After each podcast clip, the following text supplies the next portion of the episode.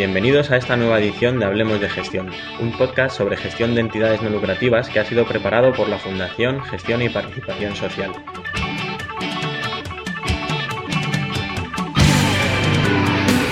Soy Adrián Aguayo y hoy contamos con Fernando de la Riva, formador y consultor de organizaciones perteneciente al colectivo de educación para la participación CRAC. Hola Fernando. Hola Adrián, otra vez un saludo. Seguro que estás harto de escuchar cosas como que el voluntariado es una manera de explotación de algunas empresas disfrazadas de asociaciones, o que los voluntarios restan puestos de trabajo, o bien por el contrario, ensalzar el heroísmo altruista de la acción voluntaria, o cosas como que solo a través de la coherencia de una acción voluntaria desligada de toda actividad y dependencia económica se puede transformar la realidad. Lo cierto es que toda la gama abarcable entre estos dos extremos nos lleva a pensar en la falta de un consenso en el concepto de voluntariado, ya sea desde las propias entidades sociales o desde la visión exterior. A esas alturas ya te has dado cuenta del tema que nos ocupa en esta ocasión. Aprovecharemos los próximos minutos para establecer una primera aproximación al concepto de voluntariado. Como estamos acostumbrados a empezar en otros podcasts, vamos a empezar definiendo el tema que en esta ocasión nos ocupa. Bien, desde tus conocimientos y experiencias, ¿cómo definirías el voluntariado? ¿Qué no es voluntariado? Yo definiría el voluntariado con algunos de los rasgos que tú has ido planteando en tu, en tu presentación. ¿no? Voluntariado pues es la, acción altruista, eh, no lucrativa de muchas personas. Por un lado está la acción, estamos hablando de algo que se hace, que se, que se materializa en un tiempo y en un esfuerzo concreto, que no es lucrativa, que no busca una compensación, una remuneración económica, y que es altruista, que se desarrolla en beneficio y en interés de los otros, del conjunto de la comunidad, de otras personas que tienen eh, necesidades específicas en un momento determinado, pues colectivos de, distintos perfiles. Entonces, em, bueno, como ves, estamos definiendo algo que con lo que mucha gente de la que nos eh, esté escuchando se puede identificar, que el voluntariado no es algo que que acabamos de inventar, sino que es un, llevamos muchos siglos en que hay gente, ciudadanos y ciudadanas, entregando su tiempo y dedicando su tiempo a trabajar en beneficio del, conjunto de la comunidad o de ciertos grupos sociales en situación de necesidad. ¿Qué no es voluntariado? Pues exclusión, todo lo demás, todo lo que queda fuera de esta definición. No, no es voluntariado lo que no sea acción, no es voluntariado, no se es voluntario por tener un carné, si, si, si tú resulta que eso no lo traduces en, en, acción, o por tener buenos sentimientos, si eso no se traduce en una acción concreta con, con otras personas, no es voluntariado si esa acción, en el caso de que se desarrolle, pues se desarrolla en interés propio o con, con un interés corporativo o para defender los, los intereses de un colectivo frente o en perjuicio de los intereses del conjunto de la comunidad o de, o de otros grupos sociales, ¿no?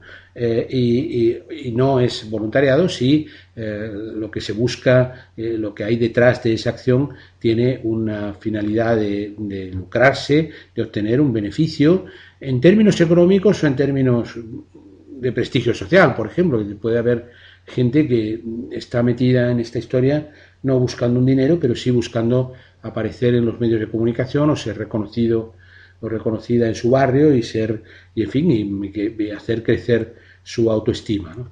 El voluntariado no, significa eh, trabajar en función de intereses propios, sino en función de los intereses de otros. De ahí viene lo de altruismo. Por tanto, si tuviéramos que resumir en pocas pinceladas, ¿qué condiciones se tendrían que dar para que estemos hablando de una acción voluntaria? Por un lado, hablemos de acción, tiene que haber mm, acción que además sea, que, tenga una cierta continuidad, una cierta estructuración, no, no, no, se trata solamente de eh, ayudar a cruzar la calle a una ancianita eh, puntualmente, sino que se trata de, una acción, eso, continuada, planificada, mm, estable, ¿no? una acción organizada que no tenga esta, este interés por, por, el, por, el que no recibas una remuneración ni, ni otros beneficios eh, ocultos en términos de prestigio social o de imagen, etcétera, etcétera. No, no, me gusta decir desinteresada porque creo que sí que tiene, toda acción voluntaria tiene un interés, el interés de, de transformar, de cambiar la realidad, de mejorar el mundo. Entonces, sí, no es desinteresada, sí que hay un interés, no es neutral, pero, pero sí que, que no, no se busca un beneficio y que efectivamente haya una, una un grupo social, una, una, comunidad que sea la destinataria de esa acción y de ese trabajo que se está realizando. Y quizá hay un elemento más a añadir que sería el elemento de la organización, que sea una acción organizada, que no sea una acción individual y eh, espontánea, sino que, que se ubique. Cuando hablo de una acción organizada, no quiero decir que necesariamente tenga que estar en, una, en el marco de una estructura legalizada, formal, pero sí que eh, eso que responda a, un esfuerzo colectivo, a una cierta intencionalidad y una cierta planificación y, organización de lo que queremos hacer, ¿no? ciertos objetivos, en fin, que no sea aquí te pillo, aquí te mato. Parece ser que hablamos de la persona voluntaria a partir de la acción que ésta desarrolla a partir de motivaciones de diversa índole, pero alejada de algún tipo de contraprestación material al menos de la que solamente la propia persona sea la única beneficiaria, y además que ésta se desarrolle de forma organizada y con un sentido hacia un objetivo concreto. Bien, ¿podríamos establecer algunas categorías en las motivaciones de las personas voluntarias? Pues sí, quizá podríamos mm, explorar un poquito en esa dirección. ¿Cuáles son las, motivaciones? Hombre, yo creo que hay una motivación fundamental que es que tiene que ver con la solidaridad, con, con una palabra que es una palabra eh, difícil, pero que es la palabra compasión, ¿no? Compasión, de, ponerse en el lugar del otro, eso de la, empatía, ¿no? De empatizar con, otras personas, con otros colectivos, grupos sociales, con, la comunidad social y ponerse en su lugar y entonces sentir como propias los problemas, las necesidades de esos grupos, de esos sectores sociales, una, una motivación que tiene que ver con, con transformar el mundo, con cambiar el mundo, con, cambiar las cosas, con, conseguir y construir otro mundo posible, que me parece muy importante. Mm, hay otra, mm, otras motivaciones que no, pareciéndome desde mi punto de vista centrales ni prioritarias ni las fundamentales, sí que me parecen muy legítimas, que son aquellas que tienen que ver con el interés por, por relacionarse con otras personas, por eh, hay mucha gente que se aproxima a la acción voluntaria buscando eh, la, oportunidad de conocer a otros, de, relacionarse, de comunicarse, de, alguna manera fortalecer su, socialización. Y me, parece estupendo porque como comentábamos antes, eh, lo que es evidente no solamente es que hay, un interés siempre en la acción voluntaria, un interés por mejorar la realidad, sino que hay un beneficio en el hecho de desarrollar una acción voluntaria para quien la desarrolla, para el voluntario o la voluntaria, que en términos de, satisfacción personal, en términos de crecimiento personal, de desarrollo,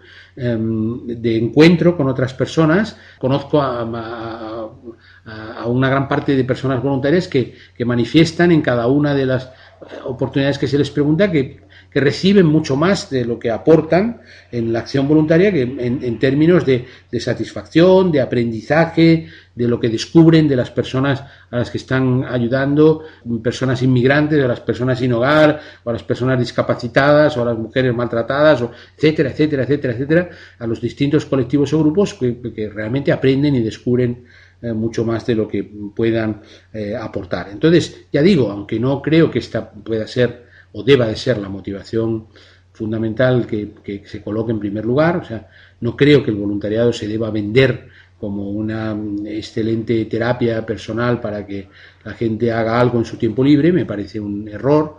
Sí, sin embargo, creo que es una motivación eh, legítima. Y probablemente hay otras muchas motivaciones tienen que ver más con lo personal y que con la identificación con un problema determinado, porque alguien eso se siente directamente afectado porque tiene un familiar o una persona que, afectada por un determinado problema, una determinada necesidad, o etcétera. Es decir, hay un abanico muy amplio de motivaciones y muy diverso que componen, que al final forman una, el cóctel particular de cada persona para dedicar su tiempo a la acción voluntaria. ¿no?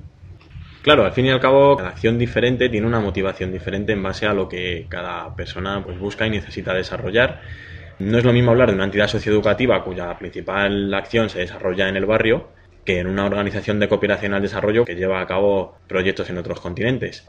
Cambiando de tema, se ha hablado mucho de la crisis del voluntariado, pero por otro lado estamos asistiendo a una época de importantes cambios derivados de la actual crisis económica y las nuevas relaciones sociales derivadas de las nuevas tecnologías y los procesos globalizadores. ¿Qué papel juegan las entidades y los voluntarios dentro de esta realidad? Como comentamos en otro podcast, las em, entidades de voluntariado y los voluntarios, las voluntarias nos encontramos ante el reto de transformar, reinventar, innovar en nuestras formas de acción y de organización en un mundo que está en un, cambio permanente y, profundo.